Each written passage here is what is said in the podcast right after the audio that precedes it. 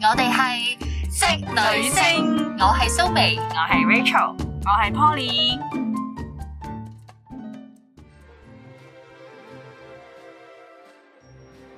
嗱，大家都應該有聽過呢一首歌《標準的審美觀跟你碰撞》，控訴你未符俗世眼光。未聽哦過，你可唔可以唱啊？你齋讀有好似認詩咁樣樣啊，大佬。嗱，呢首歌咧就叫《女神》，大家唔知有冇機會聽過啦。咁咧就係阿欣怡唱嘅。咁咧點解我哋今集會講女神咧？咁其實咧，女神喺我哋嘅心目中咧，一直都係哇又索啦，又靚啦，身材又高啦，又有瘦四啦啊又四十二寸長腿啦，係係啊啦，四十二寸嘅長腿一定要有啦。跟住條腰一定要係非常之靚啦。我記得咧，我以前咧喺誒做嘢嘅時候咧，聽過人哋有講到一句詞語叫做貝多芬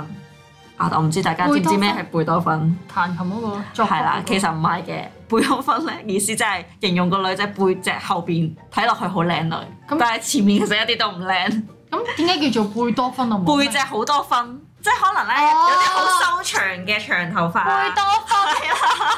跟住之後其咧實我想講唔係講背脊，係講背影啊。係背影，係啊係啊。背即係佢喺背面望過去，佢居影後面睇以為好靚，靚，哎呀我都有同感咧。你知唔知我前排咧我搭巴士，係咁好逼啦，我淨係見到有個女仔嘅背影嘅啫。嗯係我見到我覺得佢衣着打扮各方面都好，髮質又好係靚。啊係啊，落車嘅時候，其實我期待佢係一個靚女。係我按前真面係我真係特登咧走去前面，唔算啦咁 有。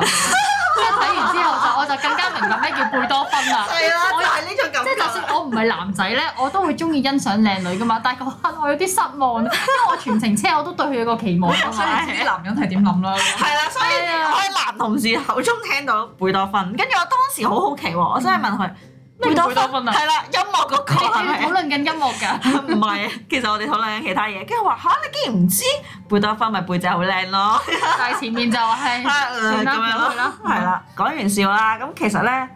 大家有冇留意過《女神》呢個歌詞啦？咁其實咧，佢歌詞入邊咧有講過一樣嘢好重要，就係、標準嘅審美觀。嗯，係啦，咩標準嘅審美觀咧？即係可能俗世嘅眼光咧，就唔代表同你係一樣嘅。咁我都知道塵世間啦，即係包括我自己啦， 我都有試過唔自信嘅時候嘅。咁你嗰陣時會點樣解決，同埋點樣認清自己嘅優點咧？嗯誒，我比較沉重啲，不如你哋講咗先，我再講好啊好唔好啊？咁阿 Polly 講先，睇下有冇得可以進步嘅空間咯。嗯如果可以，即係譬如你覺得自己個樣唔夠標緻嘅，睇下可唔可以透過少少化妝啊，嗯嗯，或者轉下個適合嘅髮型啊，係或者誒、呃你嘅衣着品味，你覺得啊唔係好夠前衞，唔係好夠 in 嘅，咁參考下人哋嘅意見啦。嗯我覺得點都有進步嘅空間嘅。咁當然係唔係話啊，你本身得六十分可以換件衫化個妝就變咗九十分，唔係咩意思。咁但係係，六十分變八十分或者七十幾分唔難咯，我覺得。嗯咁當然啦，你如果人比人，始終比死人嘅，嗯即係你攞啲女神級別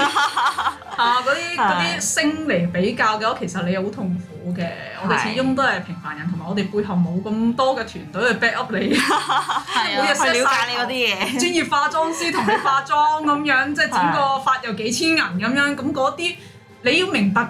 嗰、個、呃、明星或者嗰個名人，其實佢嘅身份有一半係商品嚟嘅。嗯係啊，佢其實係代表緊某啲嘢嘅代言人咁樣，係咁佢自然佢佢嘅嘢係一定高質素過你唔出奇咯，唔可以係啊攞嗰啲做標準。嗯係，咁係啊！訪問阿蘇眉之前咧，我都想拉翻阿 Polly 講嘅嗰個點觀點咧，就係明星。因為咧，其實我都想舉個例子。之前咧，我係睇電視嘅時候咧，知道一個台灣嘅明星咧，叫做賈靜雯啦。我唔知大家有冇聽過，係一你個好女中士。意嘅一個女性。係啦，跟住佢其實佢之前咧喺佢出咗道冇幾耐之後佢結咗婚，嫁咗俾一個有錢嘅商人啦。嗯咁、之後後來離婚嘅時候咧，搞到好大件事啊啦，就係、佢老婆誒、呃老公又打佢啊，跟住又要爭佢個女啊咁樣。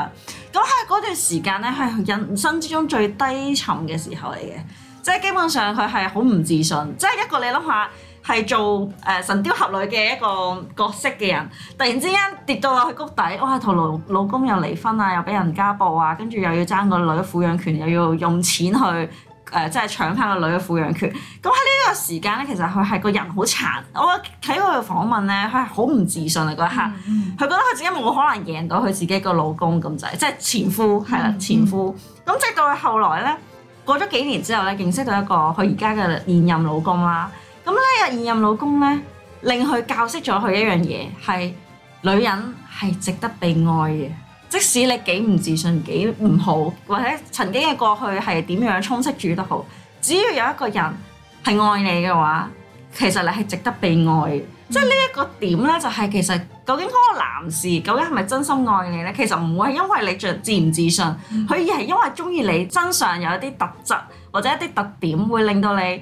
啊，原來你就係嗰位我想想要嘅嗰位女仔。因為佢嘅現任老公係未結過婚嘅，咁你諗下啦，有個現任嘅太太啦，咁佢有個前夫生嘅女啦，跟住再生自己嘅小孩咁樣，其實佢哋而家都好幸福嘅。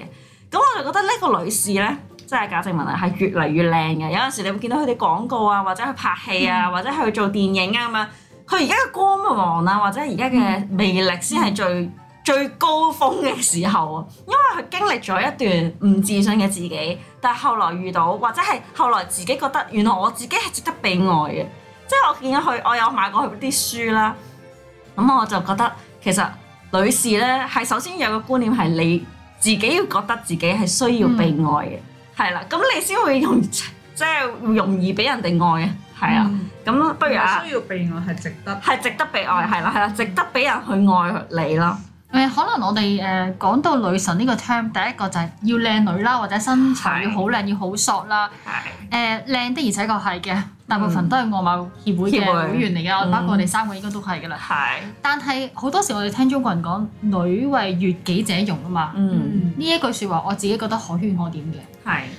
如果你係單身，或者你根本冇一個你中意嘅對象，咁係咪代表你唔使貪靚呢？咁係咪代表你唔使打扮自己呢？嗯有陣時其實因為我愛自己，我想令到自己開心，咁我冇去扮靚咯。我都係未必係話要迎合啊某某某男士嘅喜好要係啊求，冇錯或者呢個世界嘅價值觀咯。係，咁同埋賈靜雯呢，其實佢好細個，佢啱啱出道嘅時候，我已經有睇佢台灣綜藝節目。係，佢嘅非常之靚，佢嗰種靚嗯係係清純鄰家，好典型嘅台灣嘅女仔嚟嘅。嗯，但係佢中間經歷咁多嘢，其實佢所謂嘅靚咧，當然靠化妝團隊啊咩嗯係都好啦。，但係更多部分係佢嘅經歷磨練成嗰種嘅光芒，令嗯到係大家覺得呢個咪就係一個真嘅女神咯，係啊就咁嗯簡單咯。係同埋啊我覺得賈靜雯咧，佢係一個成長嘅過程，嗯即係你睇翻佢啊第一段婚姻，因為好年輕結婚啊，生小朋友，佢嗰陣時可能咁大打擊嘅原因就係因為佢犯咗好多女仔都會犯嘅錯誤，就係佢個價值觀擺咗喺男人身上。哦嗯，有男人愛我、珍惜我嘅時候，我就有價值咯，嗯，我就有，自信咯。嗯，當個男人拋棄我，或者個男人已經唔再重視我啦，即係視我如糞糞土嘅時候，我就會覺得自己哦冇價值咯，我喺呢個世界已經冇冇存在嘅意義啦咁樣嘅。係，咁但係你睇到經歷咗一段失敗婚姻，再投入第二段婚姻嘅時候咧，佢有一個轉變就係、誒、當然啦，即係有誒、愛情同婚姻嘅滋潤係同埋 support 咧，係會令到一個女人有翻自信，呢、個係嗯毋庸置疑嘅。嗯，咁但係我覺得佢個心態已經有少少唔同咗啦。升華咗，佢升華咗，真係 touch wood 啊嚇！如果嗯佢第二段婚姻有咩瑕疵，或者有啲咩呃誒遭遇到啲咩嘅挑戰嘅時候，嗯，我諗佢唔會再好似第一段婚姻失敗嘅時候咁，佢開始質疑自己。因為成長咗嗯係啦啦，，佢開始明白到我嘅價值唔在於我嘅另一半點樣睇我。係，冇錯當，然，如果佢都認同我嘅價值就更加好啦，呢個係錦上添花。但係嗯當佢唔欣賞我嘅時候，唔代表我唔值得欣賞。即係我睇到佢係有咁嘅轉變咯。冇錯，咁我曾經睇過一本書啦，其實就講緊夫妻之道。不過咧，其實嗰個就算係夫妻唔夫妻啊，或者係你對朋友之間嘅相處咧，其實都可以做一樣嘢，就係、譬如你試下讚賞一下你身邊個女士，即係其實可能好簡單啊！你今日副眼鏡好精神喎、又或者啊，你今日今件日衫副都好靚眼喎，鏡精哦神係咩玩法 你戴上副眼鏡之後好精神。 ？OK，個樣望上去即係佢有陣時表達嘅嘢係比較另類少少。你望上去戴完副眼鏡，個樣精神咗，係啦，又或者係你今日件衫好靚喎。好 sharp 係啊啦，好 sharp 喎、咁樣，即係其實一啲讚美嘅説話咧，有陣時女仔一聽到咧就會開始飄，係啦、即係同埋有一樣嘢，我我發覺讚賞咧，你要讚賞得恰如嘅，即係譬如可能係整咗一個靚靚嘅頭髮咁樣啦，今日跟住你去讚佢，哇！你今日啲頭髮好直好順喎、好似 Rejoice 或者唔知咩洗髮水廣告咁樣啦，跟住嗰一下咧個女性咧一定會係。好含蓄咁話，嗯笑笑口咁同你講多謝啊咁樣，我最近整咗啲咩咩啊咩咁樣。其實我有陣時咧都會留意到咧，有啲嘅身邊嘅同事啊，或者係朋友咧，都唔會吝嗇去讚嘅讚賞人嘅。有陣時讚賞咧，都係可以令你自己咧覺得，哦，原來都會有人欣賞你曾經付出嘅，即係譬如整下頭髮啊、整下眼鏡啦，或者整下件衫啊咁樣。咁所以我覺得女性咧，其實係需要做一少少嘅嘢，令自己每日嘅生活多一份精彩嘅。係啦，即係譬如有陣時咧，你會見到工作啊或者生活態度好積極嘅女仔啦，嗯即係簡單啲嚟講就係可能佢喺事業啊或者家庭生活啊打理得井井有條嘅時候咧，其實你會發覺嗰種嘅魅力咧，其實你係覺得佢真係好犀利，即使佢唔係點打扮咧，你會覺得佢持家有道啊，即係將所有嘢都整到好好嘅時候咧，你就會好佩服呢都位俾女佢神吸。引啦，係啊，真係。係啦，即係佢可能一啲一啲都唔靚，即係可能一個大佢唔係媽啲咁樣唔。係典型嗰啲五官精緻，你都係啦會覺得佢係靚嘅。係啦，因為佢覺得處事能力係啦，有陣時我覺我哋覺得啊社會地位啊或者處事能力啊，譬如我哋現在咧社會開始進步啦，其實好多時候有啲職業咧都係女性可以報主導啊主導嗯係啦，即係有陣時咧我見到誒、呃譬如一啲家庭誒、呃即係傳統嘅家庭啦，譬如印度呢啲咧。誒係好傳統嘅國度啦吓，咁咧佢女性嘅就業率咧其實唔係好高嘅，嗯，咁咧當然啦，都有啲女性係會出嚟做嘢嘅，咁但係佢哋咧原來係有分等級嘅，即係我唔知道大家知唔知印度其實原來有分等級嘅啲種人。姓制度啊嘛。係啦，冇錯啦，即係我唔係好了解，但係我聽聞啦，佢哋係有佢哋嘅姓氏係會代表住佢哋嘅等級係去到我邊嗯哦呢個嘅。知呢個知，係啊聽過。佢哋姓氏去到邊？即係假設如果你係嗰個姓氏嘅嗰個女士咧，如果你係最低嗰層咧，咁可能你一世都唔使知意。你就冇乜機會揾係到啦好嘅工作。冇錯，或者係你根本連嫁都有啲問題，即係可能你就係可以去翻同一個 level 嘅人去即係相睇啊，去結婚啊咁樣。咁所以呢，有陣時女性嘅社會地位提高咧，其實係好重要嘅。因為我最近呢，有陣時見到誒、呃即係第三國家啊或者嗰啲咧，其實啲女性咧係好可憐嘅，嗯，即係佢哋就係生育係啦，即係可能。生仔機器係啦，冇錯，即係可能就困住，尤其是你哋有陣時睇印度嘅片咧，電影又好乜都好咧，你一定會見到個嗰、個啊媽媽係唔識講英文，跟住之後個爸爸就會笑個我嗰係啦套，劇我都有睇。係你有冇睇過？係啦，即係嗰個會笑嗰個媽媽就話：點解你要學英文啊？Why？你學嚟都冇用㗎啦，係啦你用唔着㗎跟啦。住之後佢話，跟住連佢啲仔女都鄙視個媽媽唔識英文。嗯，跟住為咗嗰個媽媽啦，係其實嗰套電影係好感人嘅，就係講緊個女性嘅地位，啊即係佢去學一樣嘢，其實佢好後生，佢可能廿幾歲，佢就有小朋友，但係佢好想出席佢個女嘅出席嘅佢嘅大學畢業典禮，佢想用英文去講，因為係外國。跟住之後咧，佢啲屋企人全世界都唔支持佢學英文，嗯，跟住佢就自己咧識咗一個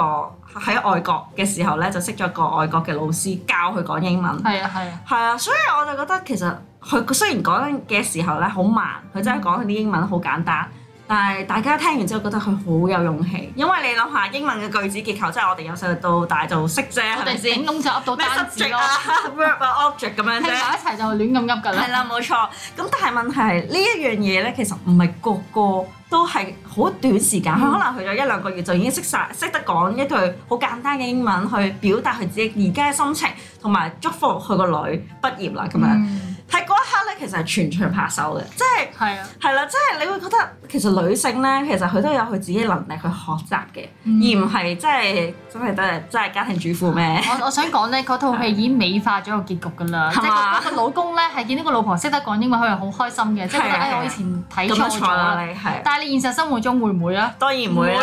你有無有日曉飛啦？你學英文都唔話我聽咁，係啊係即係啊，可能仍然都會打壓或者貶低你屋企嘅又女或者覺性咯。得你學英文其實係咪想喺英文班嗰度識男仔啊？冇係錯，識個同同阿 Sir 有啲咩我有妹妹嘅行徑啊咁 樣，即係我哋諗得比較惡哦魔我哦魔化，化啲啊但係係其緊，實現實生活中真係會咁嗰套㗎。戲入邊其實佢都真係有帶到呢個劇情出嚟嘅。嗯，係啊係啊係啊會嘅，因為因為其實講真，如果個劇真係寫到咁美好，跟住之後現實當然係會有少少出入嘅，話晒都係劇啊嘛。咁但係傳統嘅家庭觀念咧，其實有陣時好影響我哋女性嘅。即係我我都可以分享下一個例子嘅，就係、譬如咧，大陸有啲傳統嘅家庭咧，包括我自己啦，我哋會發覺男仔咧係會有地嘅，即係咧好好似香港咁咧，香港係會有地嘅，就係丁權啊丁所謂權啦，係係啊啊，係啊圍村嗰啲啊，係啦，即係你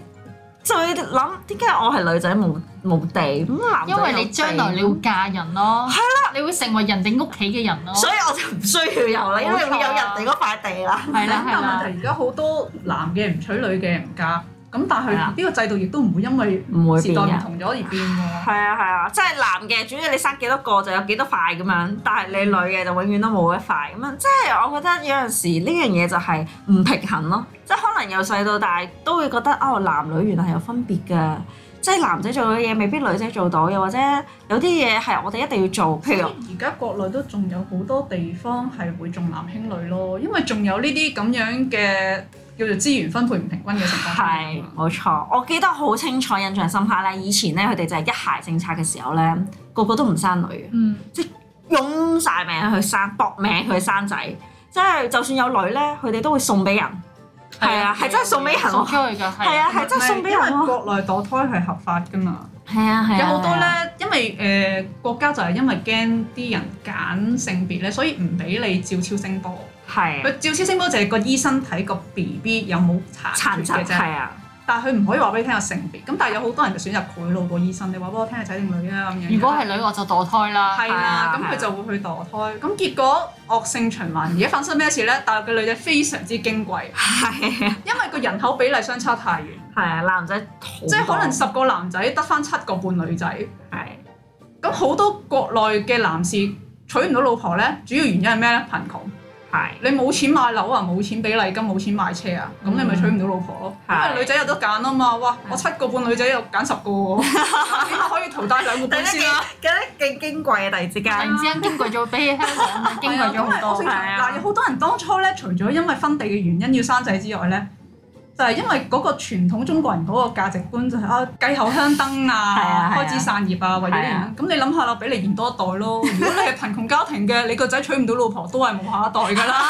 係啊，有咩意思咧？到最後啊係呢樣嘢係真係好值得社會去深究呢樣嘢。嗱，去到而家呢一代咧，我覺得佢而家開放咗兩孩政策之後咧。三孩啦，已係啊，經而家三排啦就係啦，跟住我就覺得，我而家開始佢哋就平平衡翻啦，即係因為點解咧？人口急劇老化，但係而家調轉係啲人唔想生啊。係啦，但係好可惜係啦，人係唔想生。你講得好啱，即係去到某個位，喂大佬，大家都老啦，仲點生嗰兩主嚿要啊？就算新婚夫婦都唔會生，因為係個價值觀唔同咗。以前覺得生幾多個同俾幾多錢養係唔掛鈎㗎嘛。係但而家唔係啊嘛，我生一個我要預一筆錢去栽培佢啊，唔係養大佢啊。係啊，栽培我生兩個就 double，生三個 就 triple。我你叫我生三個就生三個咁係啊樣，即係好多人會喺呢個問題嗰度不停咁樣糾結呢件事咯冇。錯，同埋而家都傾向於一孩嘅，即係矜貴啲係啊，冇錯，同埋佢可以用晒父母所有資源，係啦，當然冇啦遺產繼承嘅問題啊嘛，係啊得一個細路仔，就係你㗎啦阿爸阿媽、阿爺、阿嫲、阿公、阿婆啲嘢全部都係我㗎啦。係啊，即係上上上上上上代到而家呢一代都係你嘅，越係啦，你係唯一嘅咁樣咯。咁所以我有陣時覺得咧，家庭觀念咧，其實隨住社會而改變咧，其實都會有所影響嘅。即係咧，人係會進步嘅，係啦。即使你話女性點點點都好啦，其實佢係進步緊嘅。我咧其實好深深印象咧，有一位醫生，佢係一個女士嚟嘅。跟住咧，我覺得佢好叻，因為咧，我記得嗰間診所咧係有七位醫生，得佢一個女士。咁呢個醫生咧，其實佢好謙卑，即係我覺得佢都可以成為我嘅女神之一，因為佢係一個好好嘅一個醫生嚟嘅。咁其實佢呢個科目咧都唔係好多人去學習嘅，佢呢個科咧係叫精神科，係啦。咁咧精神科嘅要求咧係比其他更加高嘅，因為咧佢冇任何病徵啊，唔可以用 X-ray 去 check 啊，唔可以用去咩磁力共振啊，咩咩咩去睇到啊你個呢個傷口呢、個腦入邊有粒種子錯咗咪喎。都得係嘅。啦有時情緒病同個腦神經都有啲掛係鈎啦，嘅，但係冇得 check 嘅。啊但係好多部分都係要觀察冇咯。錯，嗰度先睇。係啦，要睇佢嘅行為咯。即係其實你係唔可以用腦掃描去掃下，喂佢佢佢邊一個忽壞咗啊，邊樣嘢錯咗咁樣。咁呢樣嘢咧，其實我好欣賞嘅。呢位醫生咧，其實佢係一個誒、呃都係大學教授嚟嘅助理教授。咁而呢一位醫生咧，我覺得最深刻嘅一樣嘢就係佢唔會放棄任何一佢個一任何一位佢嘅病人，因為我自己深深體會到咧，醫生嘅醫德咧係好重要。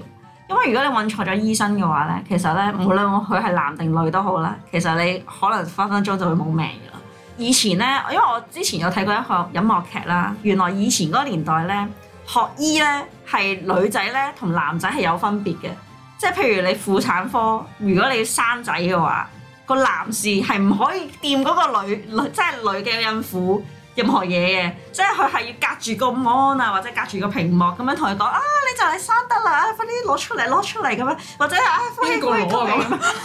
啦，護士係嘛？係啦助產士助產士去整哦啦，但係其實咧個醫生就只可以係男士嘛，因為佢就有避忌，佢就要喺後邊即係睇遙控嗰啲係人啊，啦遙控嗰 啲嗰啲護士去做嘢。咁其實我覺得咧，以前嗰個年代同而家嘅分別咧係好大分別啦。即係而家嘅女性咧，食地位提高咗好多，即係女性嘅權威喺度。即係就算係精神科醫生又好，或者係婦產科醫生都好嗯咧，佢係、有佢嘅專業同埋佢嘅醫德，可以話俾個女士知啊。究竟你有樣嘢出咗錯啊，或者有啲咩出咗錯啊咁嗯樣，所以我覺得有陣時女性喺社會上嘅貢獻咧，其實都可以話係唔可以抹殺佢哋嘅貢嗯獻。即係即使你而家話啊，我唔係醫生啊，又唔係啲咩工種特別好啊，又或者我話我自己職業可能係掃地阿嬸。嗱，最近我發現一份新聞咧，原來咧西環定星月盤啦堅，尼地城啊係堅尼地飛城路，係啦，仲有個傑出嘅嬸廁嬸。所清潔嬸嬸，冇錯，最傑出嘅小犬上身，因為佢咧將佢個公廁打理得正正有條之餘，仲有芬芳嘅香味啦，因為跟佢住有擺啲盆盆栽栽冇錯，仲要係啊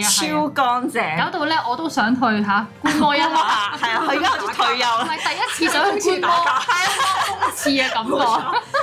其實我有睇過一啲報道咧，就話啊呢位嬸嬸好好啊，佢佢個態度好正確嘅。嗯佢話我淨係想入嚟洗手間嘅人開開心心，跟住又舒舒服服咁出翻去咯咁樣。其實佢個宗旨好簡單，嗯但係佢令到呢個社會係唔同咗諗法。其實呢啲係良性循環嚟嘅，即係啊係嗯你站於一個用家嘅角度，你去一個公廁，如果個公廁係好乾淨、好芬芳、好企理嘅，你都唔係忍心掉啲嘢落地下或者整污糟佢。係 e 冇 x 錯，a c t l 就係咁咯。我哋係啊咧，好似我當年咧第一年去日本咧，嗯，去嗰個商場嘅廁所頂層咧，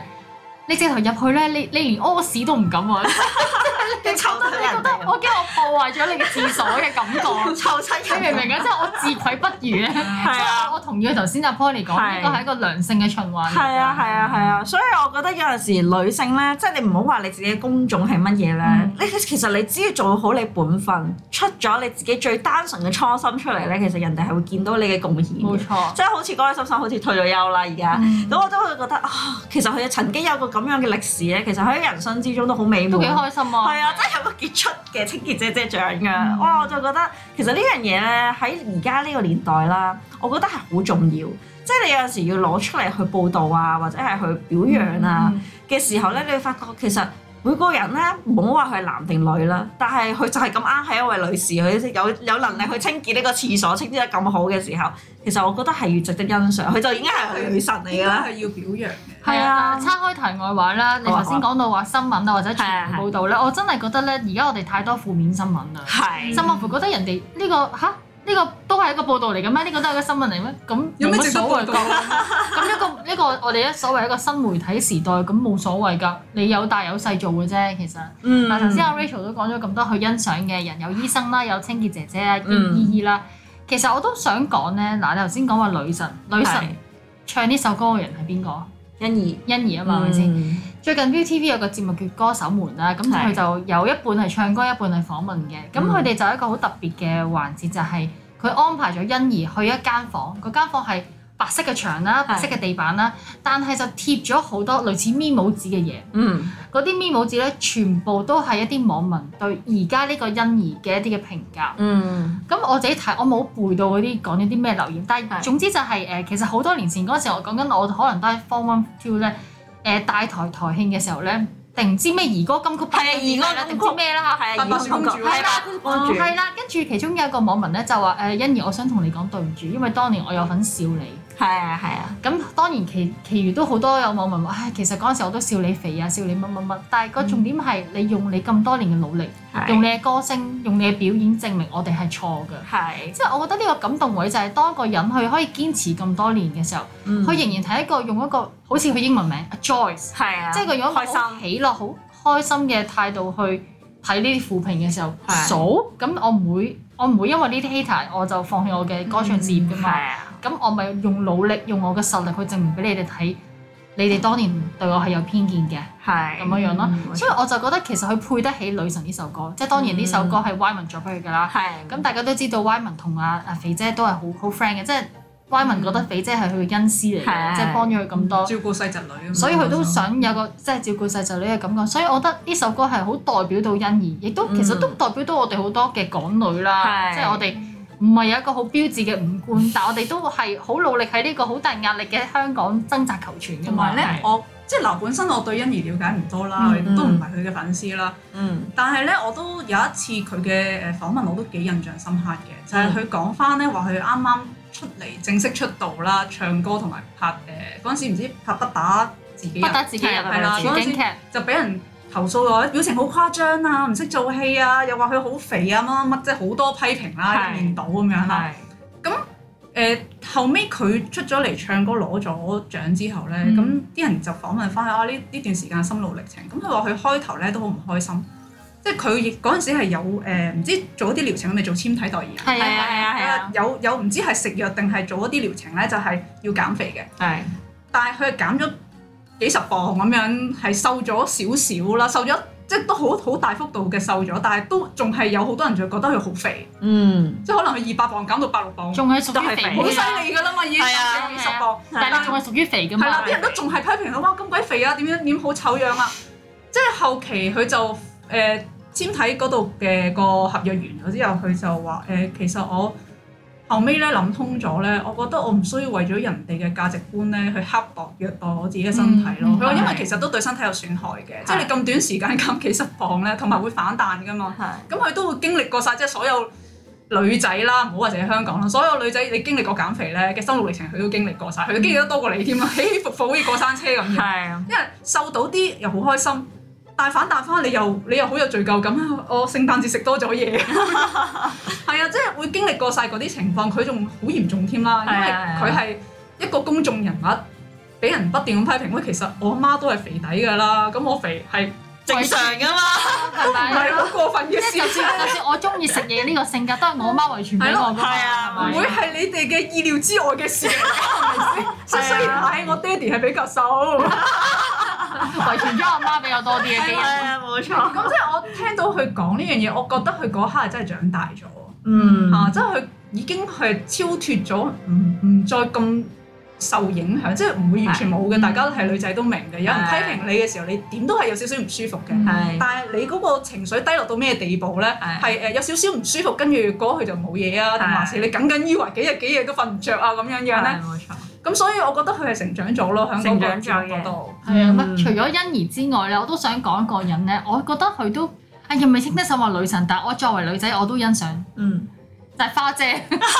或者係唔知點解啊？因為咧一開頭睇《造星一》嘅時係候，我唔係由第一集開始睇，因為嗯肥婆咁樣衰，成成日坐埋喺側邊嘅又講咁其實多以嘢女咁，性嘅角度咧， 你真係覺得佢個 outlook 係好污嘅。甚至乎到而家都係着啲衫咁核突嘅，咁算啦。咁有一次咧，有一次近鏡咧，去嗯去白睇佢食嘢啊嘛。係佢啲牙好核突㗎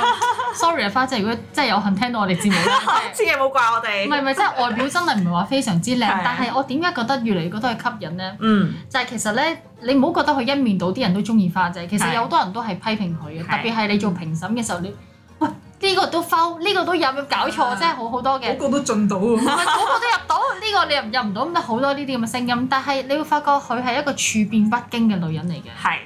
係啦，佢最新嗰幾集咧去做評判咧，咁係佢真係好坦白講，我係一個我係一個好冷淡嘅態度對你，我唔會我唔會投放咁多感情去去選呢個女團啊，你明唔明啊？嗯即係我好欣賞佢嗰種公還公私還私嘅一種態度，你話我咁強硬，你話我企得硬，咁就係咁咯。因為佢好清楚娛樂圈嘅生活啊嘛，係即係佢佢唔想俾一個好夢幻嘅假象俾一班參賽者。係即係我寧願我提早，我好似你嘅生命導師咁，我提早俾你睇下呢幅咁呢個係現實慘㗎啦，嘅畫面咯。係咁我就覺得其實我都好希望，即係隨住我哋年紀越嚟越大啦，你唔好咁輕易俾呢個世界去搖動到你嘅價值，或者嗯搖動到你嘅原則咯。嗯有陣時企硬，當然係會有啲人覺得你好唔 friendly 啊，或者你你好 mean 啊，好咩性咁，但係係你要睇環境同埋睇場合。有陣時我就係要企硬㗎，就係咁咯。係啊同埋咁所我以覺係咯得其實做評判呢個位都係厭惡性工作嚟嘅。係啊，實俾人投訴你㗎實係有啦。淘汰㗎嘛，係咪係先？啊係咁啊你你咁啱中意嗰個俾人淘汰咗嘅，就一定係覺得個評判有問題，你唔會覺得係嗰個冇錯嗰個哦誒候選人有問題㗎啊啦。咁但係我都想講，其實你如果身為一個誒、欣賞參賽者嘅個人，即係你可能未係粉絲啦嚇，嗯你欣賞嗰個參賽者，但係佢落選咗，你都唔需要太介懷。啊如果你真係覺得佢好有 potential 嘅，嗯其實好多 case 都發生過，就係俾人淘汰咗喎，反而紅係啊，我想講咧。遍半邊唔添知咩喎。今集唔知又賴翻 Mira 啦。咁但係總之 Mira 十二個人入邊咧，有一部分嘅人咧三十強已經走咗㗎啦。係即係甚或乎唔係去到最後一刻嘅，即係我覺得好似 Polly 話齋，如果你真係有潛質嘅，你一定可以發到係啊嗯過，冇人阻到你㗎。係啊係啊冇錯，鑽石去到邊度都會發光。係啦，總 Oh， Yeah 之翻返去今日嘅主題啦，我覺得係花姐對我嚟講未算係女神，但係一個我欣賞嘅女性咯。係啊，嗯，我都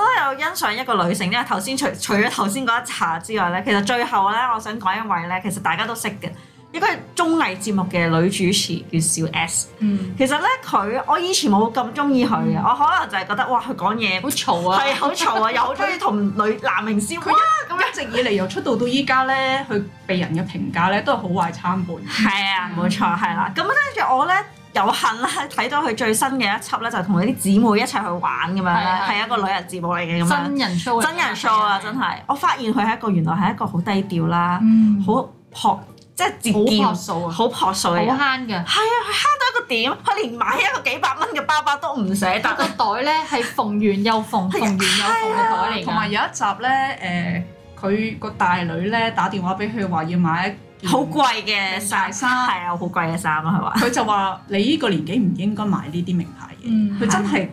好有少少興嘅，即係唔係啊想個係女啊咁貪慕虛榮。係啊。但係佢個家姐咧就喺現場，我送俾佢啦。姨媽買俾佢啊咁樣。係啊，咁我見到其實佢都有少少興啊大 S 做呢樣嘢，嗯但係奈何其實佢都好驚大 S 嘅，即係如果你有跟開兩姊妹嘅相處佢咧，佢係驚家姐。係啦，大 S 佢屋企都係一個好強勢嘅。係即女係雖然佢人女人雖然佢唔係最大，佢係排第二，但係係啊佢係最強勢嗰個嚟係嘅。屋企差唔多佢話晒事，咁所以係啊阿細 S 咧就誒算啦算啦，今次姨媽買俾你就算啦。係啦但係其實內心我知道，我睇到佢表情，其實佢唔中意大 S 干涉佢教小朋友。係冇錯。，其實我覺得大 S 都有少少多管閒事 係啊，係啊，即係人哋教個家事女係啊嗰。個觀念係灌輸緊啱嘅嘢，你就係啊哦唔好喺度叉隻腳埋去。冇錯，所以咧，我覺得小 S 有個做法好啱，佢話啊，你最近跳舞比賽攞到第一名，好啦，阿姨媽而家送咗件衫俾你啦，佢又攞個理由，有個目的嘅，係啊，有個目的，有個嘅。原因而送俾佢，而唔係默默無的喎，啊，你想有就有噶啦，冇係啦，即係我覺得佢呢樣嘢，我係幾深深體會到，哇，原來佢係一個好媽媽，同埋有一樣嘢佢好節儉，所以我覺得哇，原來佢私底下唔係唔係咁樣噶喎，係啊係啊，同佢係啊喺即係康熙來了嗰陣時表兩個世界，見晒見到靚仔就發花癲嗰啲。係啊，冇錯啦，見到但係你大。家要明白呢個節目效果，如果如果唔係，係啊佢唔會成為一個長青嘅節目嚟嘅。係冇即係錯。娛樂效果嚟嘅。咁所以我就好佩服佢喺人哋面前，即係譬如節目效果面前，佢可以扮到另一樣嘢，嗯但係佢私底下嘅生活仍然保持翻佢自己真我，即係嗰種真我係好真實啊！即係佢咧成個過程啦，即係我想講包包呢樣嘢，就係佢從來都唔買名牌包包，佢嗰布布袋包包咧，佢仲要喺喺某個誒，因為佢去歐洲地方啦，佢喺歐洲行咗幾日啊，先揾到一個幾百蚊港紙嘅包包。 咁所以我就覺得，哇！你作為一個明星，你收入一定有翻咁上下啦。佢老公屋企都有啲家底啊㗎嘛係啦佢即係老唔公係又好有錢差，但都有啲錢。係啦，我老公話屋企又唔差，做建築行業，即係其實點解要咁慳咧？又唔俾個女買名牌，又唔點樣？其實我覺得呢樣嘢係係價值觀問題。係啊，其實佢想做一個好嘅榜樣俾佢個女啫。係啊係你冇理由嗰頭電話話唔俾我買，然之後自己買幾個， 個四成個醫務係間咪咯，你好難講得過去啦，係咪？啊係啊，所以我就覺得呢樣嘢係好值得我哋去諗啊！女神究竟其實係咪做自己嘅就係女神？因為係佢真係發揮到佢自己本身最真實嘅一面，而唔係為咗偽偽女神。即係譬如有陣時啲人啊，你好高啊，好瘦啊，好傻啊咁樣，其實背後跟住佢又粗口爛舌啊，跟住即係又同對人啲態度好差，係啊好差啊，跟住所以都唔得啊，又中意啊氹好明啊咁樣。其實呢樣嘢咧都好值得大家去深深入咁去了解啦。啊，Polly，你有啲咩身邊嘅女性係好值得你去學習？你有冇啲例其實子？身邊咧我就真係冇，但係我有一個誒、呃明星啦，可以嗯講係、我，咦我知道關於佢嘅往事咧，其實我幾欣賞佢嘅。咁我唔知你哋識唔識，都係上世紀嘅人， 希望我哋識啦。仲在生噶嘛？我唔在生嘅。誒佢、呃哦，哦，叫柯德利夏萍，我識，我識，我識，識係啊咁，即係珠光寶氣羅馬假期。係啊，係啊，嗰個女主角啦，而家好多造型都參照佢嗰個年代，即係一個劃時代嘅荷里活明星啦啦，係啊，啊女女影后啦。嗯，咁樣咧就誒、呃其實我最欣賞佢咧就係其實佢人生都幾坎坷，嗯，即係佢經歷嗰啲戰亂時代咧，係、嗯經歷過饑荒冇嘢食啊，誒好好瘦啊，跟住佢原身想入芭蕾舞樂團又入唔到啊，因為個身高唔夠啊。其實係佢同我哋差唔多高，即係一米六幾嗰啲咁係樣。啊，咁嗰個年代佢哋嗰啲地方就比較矮啲啦。係，咁啊後尾就陰差陽錯咧，就走咗去拍戲，就嗯一炮而紅咯喎。係啊，咁但係佢個人生坎坷在咧，佢經歷咗幾段婚姻咧，其實都係唔係好理想嘅。嗯咁但係佢有一個好好嘅朋友咧，幾煩氣，嗯，即係個係咪叫字灣詞？我唔識嗰個牌子。係係啊，Givenchy，係啦，咁嗰、個嗰、個設計師啦，係其實同佢係 best friend 嚟嘅，嗯即係一個知己嘅關係，佢哋冇係拍過拖。嗯，係佢係誒到咗佢年老嘅時候咧，佢經歷咗三段婚姻，有小朋友啦。咁跟住佢係響嗰啲我冇記錯，應該好似聯合國嗰啲咁慈善機構咧，係長年做親善大使嘅。嗯即係探訪啲落後國家小朋友啊咁樣。係，